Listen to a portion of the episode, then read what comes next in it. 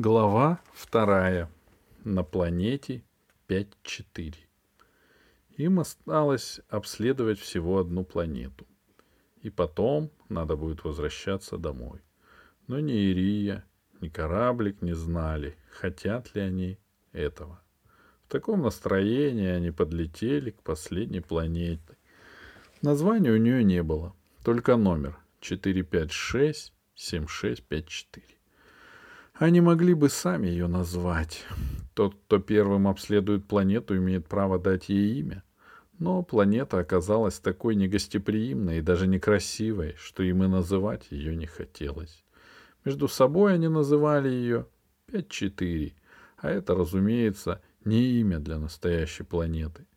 На планете извергались тысячи вулканов, а от потухших остались кратеры, порой заполненные горячей водой. Из этих озер поднимались гейзеры или пузыри газа. Порой планету сотрясали землетрясения, отчего вулканы рассыпались, а их обломки и лава покрывали долины. На планете 5-4 моря были набиты каменными островами и островками, которые вылезали из них, как ягоды из компота, налитого в блюдце — Реки утыкались в горы, исчезали под землей и выбивались фонтанами посреди озер. Долин там не было. Нельзя же считать долинами россыпи скал, горы камней. Это бестолковый, тоскливый мир освещали четыре небольших красных солнца, так что там не было ночи, но и никогда не было светло. Тени от скал и гор метались по камням и лужам, в зависимости от того, какое солнце светило сильнее. Живых существ на планете было мало. А те, что были, таились в скалах или в морях, и в трепете, ожидая очередного землетрясения или извершения. Эту планету и надо было исследовать Ирии с Гайдо. Составить общую карту, геологическую карту, водную карту, собрать образцы минералов и фауны. Устраивать надземный лагерь они не стали и вышли на орбиту. А раз Гайдо никогда не спит, то он работал круглые сутки. Первым делом Ирия приготовила себе бутерброды. Она так привыкла питаться бутербродами, что даже забыла, как выглядит суп. Тут она услышала голос корабля — на этой планете кто-то недавно побывал. Почему ты так думаешь? Тут вели взрывные работы и даже копали шахты. Странно, сказала Ирия. По всем справочникам мы на 5-4 первые. Значит, тот, кто здесь побывал, не хотел, чтобы об этом знали. Гайдо высыпал на рабочий стол фотографии, которые он уже сделал, и Ирия убедилась что ее кораблик, как всегда, прав. Неопытный взгляд не увидел бы, где кончается естественный хаос, а где к нему добавились следы человеческой работы. Однако специалисту все было ясно. Но еще более удивительное открытие они сделали примерно через час. Они пролетели над очень мрачным ущельем с заваленным обломками скал, по дну которого то исчезая среди камней, то вновь появляясь на поверхности, протекал горячий ручей. Неподалеку мирно пыхтел вулкан. «Внимание!» — сказал Гайдо.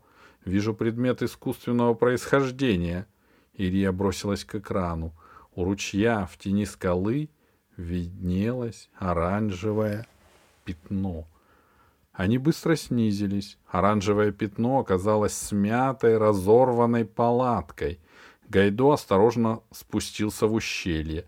Ирия выбежала наружу, чтобы поглядеть на палатку вблизи. Она поняла, что случилось несчастье. Видно, на планету прилетел исследователь или турист и попал в землетрясение. Ирия пошла вверх по ущелью и буквально в десяти шагах увидела остатки разбитого в дребезги планетарного катера. Поняв, что корабля ни, никакого нет, Ирия пошла дальше, по течению ручья, от которого поднимались струйки пара, и вдруг замерла. Под нависшей скалой лежал темноволосый молодой человек. Он был неподвижен. Ирия бросилась к нему, наклонилась и прижала ухо к его окровавленной обожженной груди. Сердце молодого человека еще билось. «Гайдо!» — позвала она. «Он еще жив!» Две секунды Гайдо перелетел к Ирии, и девушка перенесла пострадавшего внутрь кораблика. Ирия умела оказывать первую помощь. Она посмотрела раненого, вымыла его, перевязала, сделала укрепляющие уколы, но больше помочь ему не могла, ведь на Гайдо не было госпиталя. Пока Ирия возилась с раненым, Гайдо помогал ей советами, так как в его памяти лежала медицинская энциклопедия. В то же время он внимательно смотрел по сторонам и старался отыскать в ущелье в ответ на загадку. Что могло случиться с молодым человеком? Почему он так изранен и обожжен? Ведь он был довольно далеко от своего катера. Верно, он посадил свой катер в ущелье, потом разбил там палатку и пошел по ущелью вниз. И тут что-то случилось.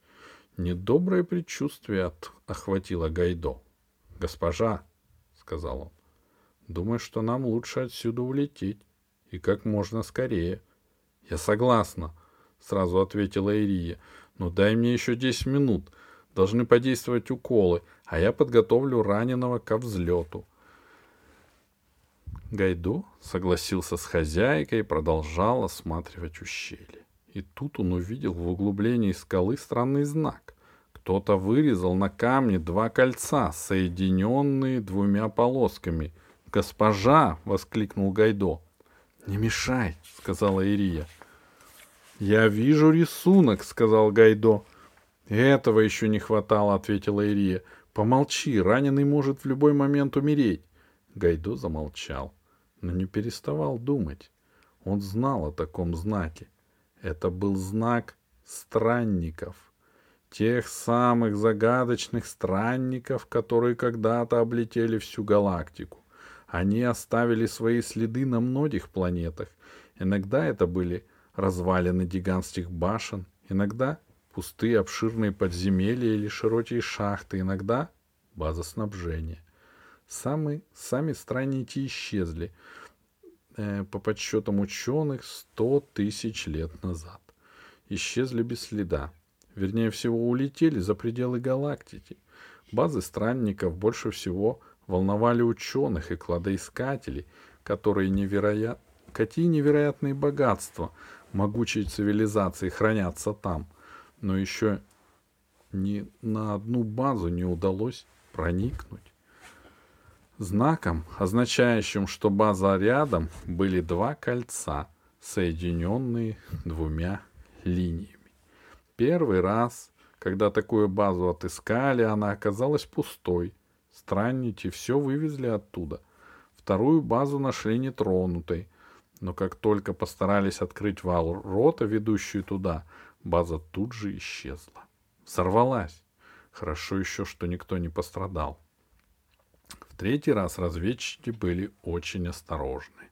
Вместо того, чтобы проникать через вход, они вырыли тоннель сквозь скалы и увидели внутри много чудесного. Они даже успели сфотографировать кое-что, но тут раздался сильный сигнал тревоги, такой громкий и страшный, что нервы разведчиков не выдержали, и они убежали. Как только последний из них покинул базу, раздался взрыв, и база исчезла. Вот и все, что известно. С тех пор многие экспедиции обыскивали самые отдаленные дикие планеты в надежде увидеть два кольца на скале, но пока безуспешно. Гайдо, углядев два кольца, стал шарить электронными глазами по соседним скалам в надежде увидеть вход в базу. Он был очень любознательным кораблем. Вскоре в глубокой расщелине он увидел черный провал, а возле него каменную плиту. Он понял, когда-то землетрясение разрушило вход в базу, и никому было вернуться, починить его. Гайдо направил луч прожектора в черную расщелину и увидел смутные очертания круглой цистерны. Он знал, по докладам разведчиков, что в таких цистернах странники хранили сверхтопливо для кораблей, которое позволяло достигать невероятных скоростей. Гайдо даже подумал, попрошу Ирию, пускай возьмет немного топлива для меня, ведь для корабля хорошее топливо все равно, что торт с кремом. И только он так подумал, как услышал голос своей госпожи. «Гайдо, немедленно поднимаемся!» «Госпожа Ирия», — сказал Гайдо, — «не могли бы мы немного задержаться? Я вижу открытый вход в базу странников. Может быть, мы там найдем кое-что интересное?» «Ты, по-моему, сошел с ума», — твердо сказала Ирия. «От наших действий зависит жизнь человека. Все базы странников не стоят этого. Приказываю стартовать». И, конечно, Гайдо немедленно стартовал. Но полет домой оказался совсем непростым. Только Гайдо начал удаляться от планеты, как увидел, что за ним несется боевая ракета. «Тревога!» — сказал Гайдо Ирии. «На нас напали!» «Сам принимай меры», — ответила Ирия. «Нашему раненому совсем плохо». Гайдо и без того уже принял меры. Он резко увеличил скорость и изменил курс. Ракета не отставала. Вслед за ней неслась вторая. Неизвестные враги не хотели выпускать кораблик живым. К счастью, они не знали, какой замечательный корабль сделали отец и дочь Гай. Любой другой давно бы погиб, но Гайдо умудрялся увертываться от хищных ракет. «Осторожнее!» — закричала Ирия. Другого выхода нет, ответил Гайдо, включая гравитационный двигатель, чтобы уйти в прыжок, где его не найдет ни одна ракета. И за мгновение до того, как ракета дотянулась до него, Гайдо исчез. Он растворился в пространстве, перестал существовать. Лишь его тонкие приборы продолжали трудиться, высчитывая ту долю секунды, когда надо выключить гравитационный двигатель чтобы кораблик снова возник среди звезд у пределов своей планетной системы. Через несколько часов после выхода из прыжка на экранах Гайдо возникла знакомая планета Вестер.